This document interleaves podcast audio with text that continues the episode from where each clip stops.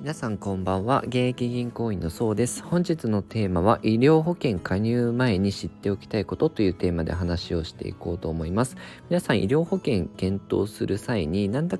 なんとなくでこう入院の日額とかですね決められてると思うんですけどその判断の時に判断材料で一つですねあの知っておいた方がいいことというテーマで今日はお話ししていこうと思います。でえっと医療保険で備えるところっていうのが、まあ、健康保険でやはりあの適用外になってしまう部分ですね例えば先進医療とかもそうなんですけど、まあ、そういうのが高額になってしまうケースとあともう一つあの知っておいた方がいいのが差額のベッド代っていうのがあるんですね。で差額のベッド代っていうのはどういう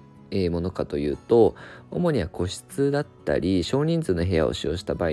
場合の代金なんですけど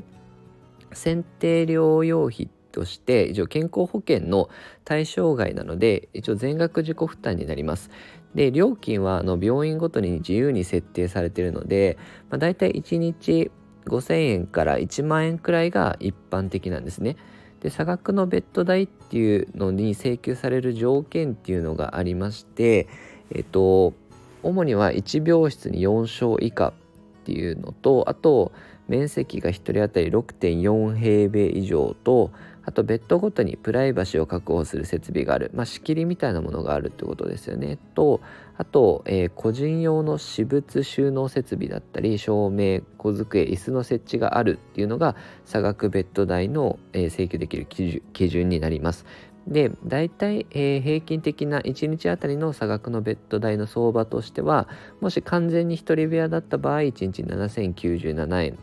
で2人部屋だと3099円。で3人部屋だと2853円ですね。で4人部屋だと2514円なので、まあ、平均すると大体6258円ぐらいがもし差額のベッド代としてねかかってきた場合